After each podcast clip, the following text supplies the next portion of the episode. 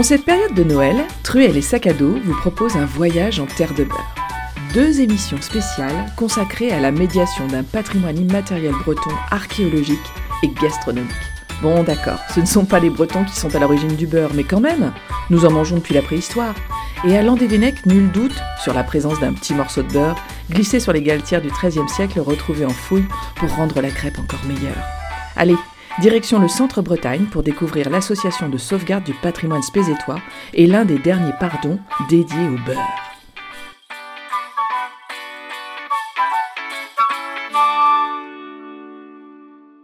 Eh bien, bienvenue dans Truelle les sacs à dos. Donc aujourd'hui, je suis avec Claire Arlot dans son chez elle à Landelot. Alors Claire, pourrais-tu te présenter un petit peu, qu'on sache euh, ce que tu fais euh, dans la vie et qui tu es?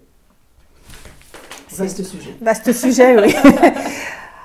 en fait, je m'intéresse depuis toujours au patrimoine, on va dire, à la défense du patrimoine, à la sauvegarde du patrimoine, qu'il soit naturel, euh, environnemental, etc., ou du patrimoine ancien bâti. Et donc, j'ai toujours milité associativement. Et euh, actuellement, disons, dans deux associations principales, en fait, euh, sauvegarde du patrimoine spézétois, dont je suis la présidente depuis la fondation. Ça, c'est, terrible. et, faute de, pour l'instant de, de trouver quelqu'un de, volontaire pour prendre ma place. Et puis, euh, Waled Landelo, euh, au Presbytal Cause euh, à Landelo, on gère un hébergement, on essaie de faire vivre un, manoir du XVe siècle. Et, euh, et puis j'écris des livres aussi sur, sur ces sujets-là qui me tiennent à cœur. Euh, l'histoire de, du territoire où je vis, plus largement de la Bretagne. Alors ça, on en reparlera peut-être après. Est-ce que tu pourrais aussi nous parler un peu de ton parcours? Moi, je, suis assez curieuse d'un point de vue universitaire, ou même pas forcément sur des, euh, des formations spécifiques, mais est-ce que c'est quelque chose que tu as toujours eu euh, au fond de toi, justement, de travailler sur le patrimoine? Est-ce que tu as déjà des compétences aussi dans, dans ce domaine-là, plus spécifiques? En fait, c'est beaucoup l'éducation oui, je dois tout ça à mes parents. Moi, je baigne depuis mon enfance. Euh, déjà, une famille qui est axée sur le, bénévolat, le service euh, des autres, etc. Donc pour moi, c'est quelque chose de normal. parce que c'est ça le militantisme euh, associatif, c'est ça, hein, Et puis, et puis la culture, le bain de culture, on peut dire, puisque Bon, mes parents étaient agrégés de lettres classiques et euh, comment dire, j'habitais près de Nemours où se trouve le centre euh, actuellement de préhistoire d'Île-de-France. Et donc derrière ma maison, là dans les champs, avec mon père, on faisait de la prospection parce que chaque labour euh, remontait. Il y avait un habitat sur ce plateau qui est un plateau de calcaire et de silex. Il y avait un habitat paléolithique et ensuite néolithique. Donc j'ai toujours baigné là, dans, dans, ce domaine et puis après j'ai participé à des, à des fouilles archéologiques avec lui. Euh, et puis, bon, j'ai fait du, je suis littéraire, j'ai fait un bac philo, lettres classiques. Euh, ensuite, j'ai fait un peu de droit euh, pour attendre d'avoir 18 ans. Parce que mon idée, ma première idée, c'était d'être archéologue, mais justement, comme je fouillais avec des étudiants d'archéologie, qui sont devenus souvent professeurs d'histoire géo, faute de poste, ça m'avait un petit peu euh, refroidi. et, euh, et, puis, euh, bon, j'aurais dû, mon destin aurait dû être d'enseigner les lettres, mais j'étais tentée par le journalisme parce que c'était. Enfin, j'avais, j'étais curieuse de tout. J'avais besoin de, diversité. c'était plus vivant, et puis ça, ça permet, ça touchait à des tas de domaines différents. Donc j'ai passé le concours d'entrée au centre de formation des journalistes à 18 ans. Donc, euh, après un endroit, donc. J'avais fait du droit en fait parce que c'était la seule matière que je ne connaissais pas pour euh, le concours. et j'ai pris ce risque parce que j'étais genre pressée. C'était dans, c'était tout à fait ce que je voulais faire. C'était naturel pour moi. J'ai même pas trouvé que, voilà, que, ce que je recherchais. Euh, mais j'avais pas prévu que ma carrière euh, on dit que le journalisme mène à tout à condition d'en sortir et je comprenais pas du tout cette formule parce que j'avais aucune envie d'en sortir, mais c'est la vie qui m'en a fait sortir, la vie privée bien sûr, euh, la vie familiale, puisque euh, voilà, je suis tombée amoureuse d'un dans le cadre du de cercle celtique d'ailleurs, euh, mais je suis tombée amoureuse d'un étudiant en médecine. J'ai pas compris tout de suite que le fait de s'installer dans les années 80, médecin de campagne, dans le centre-Bretagne. Je n'ai pas compris ce que ça expliquait en termes de contraintes. Il n'y avait pas de portable à l'époque. Il y avait... les gens n'avaient pas toujours le téléphone. Euh, euh, il n'y avait pas de le 15. Il y avait... Les urgences, c'était nuit et jour. Et puis j'avais déjà un enfant. Euh, j'ai exercé quelques années à Paris. Et j'étais tout à fait contente de, de venir s'installer en Bretagne. Mais j'avais pas compris qu'on n'arriverait pas à concilier nos, deux métiers et que le sien serait prioritaire. Parce que le journalisme à l'époque, c'était aussi un peu sans horaire. Oui, c'est ça. Il fallait aussi euh, naviguer à gauche, à droite. Oui, j'avais des enfants en bas âge. J'aurais pas eu d'enfants en bas âge. Euh, j'aurais pu, mais c'était une autre époque où ah euh, c'était pas les 35 heures. Et alors aujourd'hui, est-ce que d'avoir eu ce, parcours-là, justement, ça, ça, accompagne aussi toi ce que tu peux faire au sein de ces associations-là et de, de, ce que ça, de ce que tu peux apporter en termes de contenu ou de recherche? Peut-être, oui, une phase. Fin, en fait, si j'ai été président de l'association Sauvegarde Patrimoine Spécitoire, enfin, si on l'a créé aussi, c'est parce que j'avais, euh, comment dire, en fait, je pouvais plus m'attaquer à l'actualité brûlante, n'est-ce pas? Euh, Par contre, j'avais commencé à travailler un peu sur l'histoire euh, de ce territoire. Et puis Claude Boissière, euh, qui était éditeur à l'époque, c'était Qualité Graphique à Spézette, en face de la Cobraise, m'avait demandé, comme il savait que j'étais journaliste, on était déjà amis, d'écrire quelques lignes pour accompagner des photos sur, sur Spézette. Et puis c'est devenu une plaquette sur l'histoire de Spézette. Une petite plaquette. Et c'est comme ça que j'ai, en travaillant sur l'histoire de Spézet, j'ai vu qu'il y avait quand même beaucoup d'édifices, des petits patrimoines qui tombaient en ruine, les fontaines, les fours à pain, et qui étaient même menacés de, disparition. Donc on a commencé un petit peu comme ça, avec l'idée de, de restaurer tout ça. Donc à l'initiative de la création de l'association Avec Geneviève Barazer. Euh, on s'est rencontrés dans une association euh, de protection de l'environnement d'ailleurs, euh, à Spézet, Seattle. Et alors elle, elle avait monté un petit groupe chapelle pour ouvrir la chapelle de Notre-Dame du Crâne. Alors elle était déjà ouverte l'été par le syndicat initiative. Ben, elle voulait l'ouvrir un peu plus, la visite, en mai, juin, septembre. Donc c'est elle qui a créé le groupe Chapelle en 90. Et en, quand on s'est rencontrés, et puis moi je disais, mais il faudrait restaurer ci, restaurer ça. on a dit, bon, on va faire une association en 93. Mais elle ne voulait pas être présidente. Parce que, donc je suis devenue la présidente et elle la secrétaire. Et en fait, c'est une association qui a été très stable. Hein, euh, pendant des années, on, avait la même, enfin, la même équipe. La même équipe, en fait. Euh, ce qui est plutôt bon signe, c'est qu'on s'entendait bien. Et puis, on a été jusqu'à une soixantaine de personnes, même plus, 65, je crois. Puis, au fur et à mesure des, années, des réalisations, des restaurations, on avait du monde qui arrivait. C'était la belle époque, quand même. Parce qu'on a restauré trois fours à pain, euh, et, bah, les des fontaines et puis on a fait du travail de collectage, des expositions. Et ça intéressait beaucoup de gens. Mais ce sont les mêmes, en fait, qui sont. Ton rôle en tant que présidente, euh, du coup, c'est quoi? Parce que donc, là, une soixantaine de personnes, donc euh, je suppose qu'après, il y a un partage des tâches. Oui. Et, toi, ton rôle, ça consiste à quoi en tant que présidente dans l'assaut, euh, dans, dans, la structure? Bah, Bon, d'abord, personne ne voulait être, ne veut être président. Hein, j'ai essayé plusieurs fois quand même. J'ai réussi à avoir des vice-présidents ou présidentes maintenant, mais, mais pas, euh, pas président. Parce que je pense que euh, prendre des responsabilités. Euh, j'ai oublié de dire, enfin, je parlais d'éducation, mais j'ai souvent, enfin, j'étais dans beaucoup d'associations et très jeune, j'étais scout aussi, responsable de scout. Donc prendre des responsabilités, ça m'a jamais gêné et c'est ça que, qui gênait les gens. Ils voulaient bien travailler, faire des choses, mais pas euh, prendre euh, des responsabilités. Et mon travail de journaliste faisait aussi que peut-être tout ce qui était rédigé, des, des courriers, euh, rencontrer des, des voilà plus plus à l'aise à l'oral ou même, enfin surtout pas pas impressionné par le fait de rencontrer euh, des, personnalités. voilà. Ça, ça, je dois dire que ça, j'ai une bonne, bonne expérience journalistique dans ce domaine.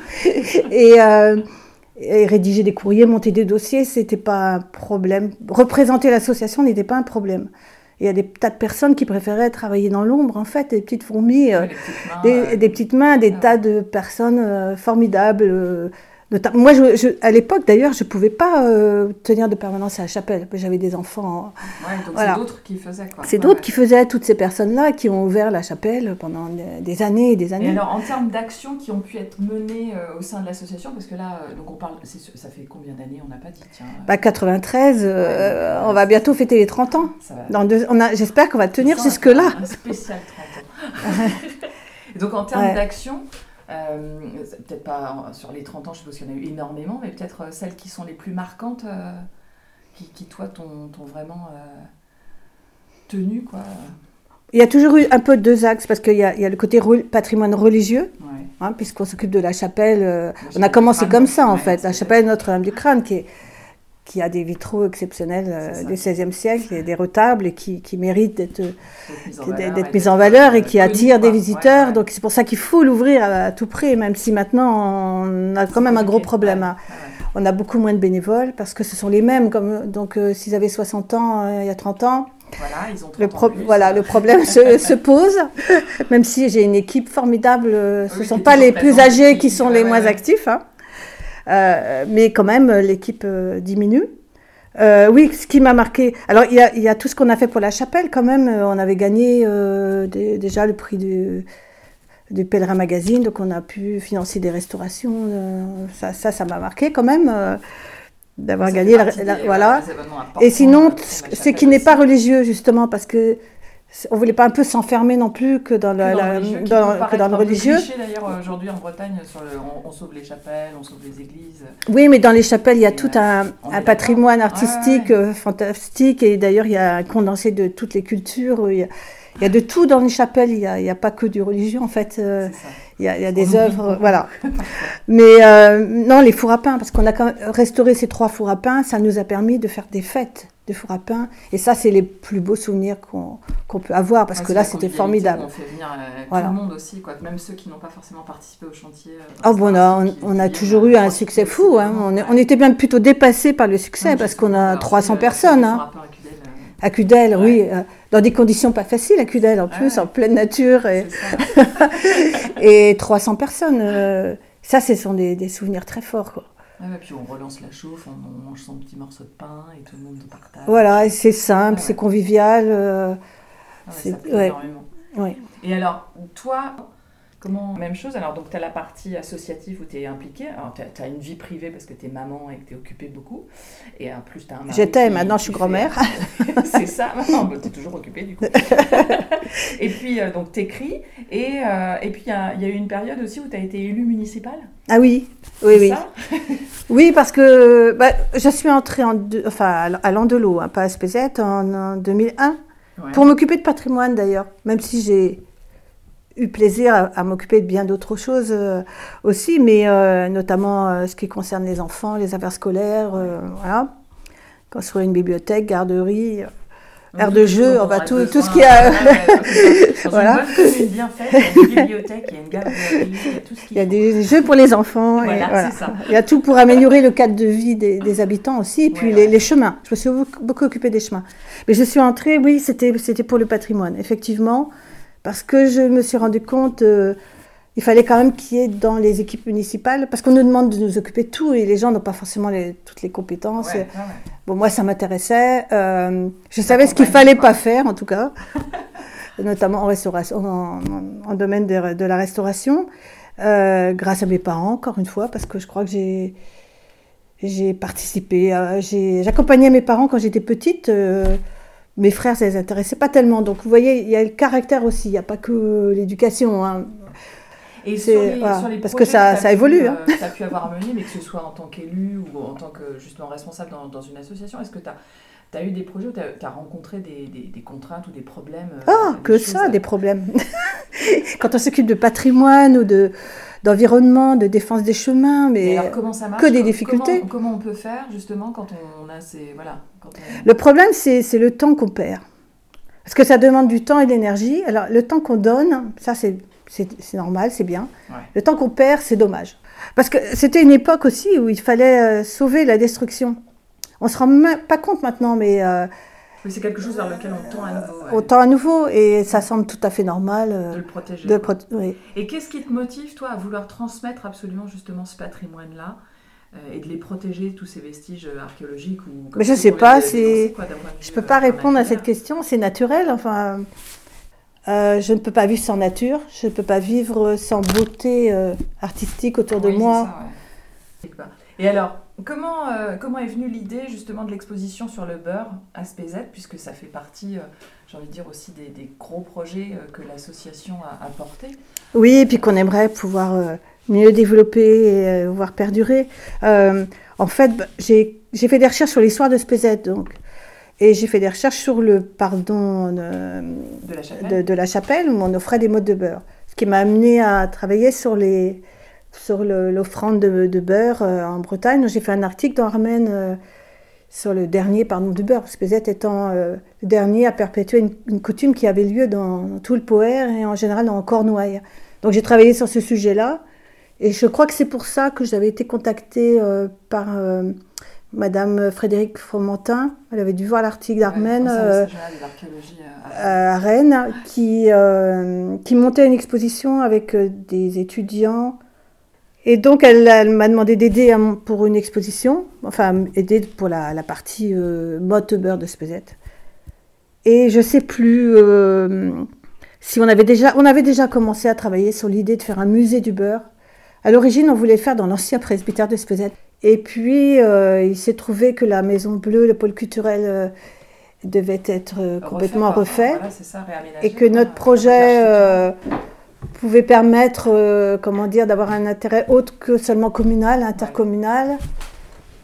Et Madame Fromentin euh, avait monté une exposition itinérante avec de très beaux panneaux. Du coup, elle nous a donné ces panneaux. Voilà. Et nous, on a rajouté des panneaux euh, bricolés hein, à l'époque en carton, papier, pour adapter quand même, enfin, beaucoup plus développer le côté spézétois, la mode de beurre, le contenu. Et puis, on a on a installé des barattes, on a Youn Le Fur, euh, un, un démarchage peut-être aussi pour récupérer les objets que vous avez. Oui, c'est ça. Bah, on a monté une exposition. D'abord, on a eu des prêts, puis on a eu des dons. On a fait quelques achats, et puis on a eu quelqu'un de formidable, Youn Le Fur, qui a restauré. Euh, parce qu'on souvent on récupérait des barattes qui étaient dans les greniers ou dans les, dans les granges en piteux état comme il est électromécanicien de, profession, et puis euh, maintenant qu'il est à la retraite, il s'occupe de, bois, enfin de tournage. Euh, c'est quelqu'un qui a, enfin qui sait très bien travailler le bois et euh, qui, s'est passionné et qui nous a vraiment beaucoup aidé en restaurant. Donc on s'est retrouvé avec une quinzaine de barates toutes différentes, plein de moules à beurre, avec toutes sortes d'objets. C'est ça pour expliquer le euh, le déjà euh, Et c'était le beurre. Et puis ensuite, euh, Christelle Henry, qui, est, qui était la secrétaire de l'association, qui maintenant est aussi la vice-présidente, qui est la plus jeune de l'association, il faut bien le dire, a, eu l'idée de rajouter le lait, puisque ses parents sont éleveurs, producteurs de lait. Donc on a rajouté une, une, partie lait, donc il y a lait et beurre. On, a... Oui, pour expliquer en fait comment, comment se fait le beurre, euh, effectivement, ça va être compliqué. et alors aujourd'hui, sur cette exposition, euh, si tu avais euh, justement à, envisager des suites, et, comment tu pourrais nous parler de, de, ce que toi tu souhaiterais en faire? Parce que la question se pose aussi aujourd'hui par rapport au lieu qu'elle occupe, donc elle est au sein de la bibliothèque qu'on appelle la Maison Bleue à Spézette. Et comme ça fait partie des gros projets de l'association En fait, au départ, on devait avoir plus de place. Et puis, c'est la bibliothèque qui est une belle bibliothèque. Hein, qui c'est important d'avoir une bibliothèque. C'est important d'avoir une bibliothèque, voilà. Donc, on s'est retrouvé dans la verrière avec euh, des problèmes euh, techniques, on va dire. Et donc, on a, enfin, on a eu un peu un problème. On n'a pas pu la monter comme on le voulait. D'autre part, euh, on n'a plus assez de. Puisque tant qu'on a cette mission là de devoir ouvrir cette chapelle, euh, j'ai pas assez de bénévoles en fait pour tenir à la fois une exposition et la chapelle. Et la chapelle. Donc l'avantage des pôles culturels, c'est qu'on avait une permanente euh, disponible. Voilà, c'était là qui pouvait permettre aux gens de, de venir découvrir l'exposition sans qu'il y ait quelqu'un qui fasse les permanences, quoi. Voilà, c'est ça. Et ça, c'est c'est quand même, un, enfin, c'est pas un détail, c'est c'est ah quelque chose d'important parce qu'on on a beau mettre des petits objets dans une vitrine, on peut pas laisser un, endroit sans surveillance. Euh, On a besoin que quelqu'un soit là, en tout cas, pour au moins accueillir, même s'il n'y a pas une médiation directe en face à face avec les publics, mais qu'il puisse au moins être là même en, oui, comme tu le dis, en surveillance quoi, sur les objets, euh, puisqu'il y en a beaucoup. Oui, voilà. Après la médiation, euh, ça ne peut se faire, à mon avis, que de façon ponctuelle, euh, enfin pour l'instant. Et c'est ce qu'on on espérait faire. On a toujours voulu faire des animations. On a été un peu, un peu pris par, un peu débordé. On est quand même des bénévoles. Oui, parce que là, l'idée, ça serait de continuer à la fois d'ouvrir la chapelle au public, ce que tu disais, quoi, de continuer, même si les bénévoles, ils sont vieillissants, et ça serait bien qu'il y ait un renouvellement qui se fasse aussi et que euh, la chapelle puisse peut-être aussi entraîner certains groupes qui viendraient faire les curieux jusqu'à l'exposition euh, dans le bourg ah ça, de toute façon, l'exposition, c'était ça l'idée à, la base, parce qu'il euh, y a beaucoup de, de, de, visiteurs qui venaient voir la chapelle et qui n'allaient pas au bourg. Or, moi, je crois beaucoup à l'aspect économique du tourisme hein, et, et, du patrimoine. Est-ce que ça peut apporter dans dans nos petites communes un peu comme en Irlande d'ailleurs, euh, ils savent très bien euh, concilier, jouer euh, là-dessus. C'est pour ça d'ailleurs que l'esthétique, la beauté, les paysages, tout ça c'est important. Hein, comme en Irlande, il faut, si on, voilà, si on veut attirer les gens, la partie, il y a un plaisir de l'environnement et de vivre là. Alors l'idée de les amener au centre du bourg, c'était pour qu'ils découvrent aussi les commerces, les services, et que ça soit utile pour garder des, commerces de, de proximité. Après, ça marche plus ou moins parce que euh, on est, nous, on essaie de renvoyer les gens de la chapelle à l'exposition. Mais c'était l'idée de départ. Et c'est aussi pour ça qu'on a fait un petit circuit de patrimoine dans le bourg. C'était pour que les gens aussi euh, sillonnent. Voilà, et voilà. Aussi, D'accord, en complément, quoi. Euh, merci beaucoup Claire pour toutes ces, ces, réponses à toutes ces questions du jour.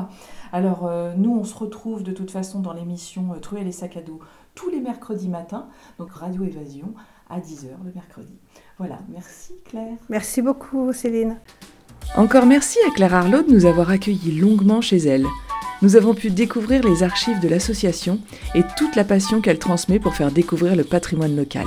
Comme vous l'avez entendu, l'association n'est pas contre un petit coup de main, que ce soit bénévolement, donnant de votre temps et de votre bonne humeur pour accompagner la réalisation des projets, ou financièrement pour contribuer à la restauration du patrimoine, en particulier la chapelle du crâne ou la refonte de l'exposition permanente Histoire de beurre. Et sinon, vous pouvez toujours venir faire vos curieux au Pardon le troisième dimanche d'août pour profiter d'un moment convivial à Spézette avec la traditionnelle mode de beurre sculpté. Toute l'équipe d'Archéolab vous souhaite de très bonnes fêtes et vous prépare la suite de ce voyage en terre de beurre pour bien démarrer l'année. 2022, attention les yeux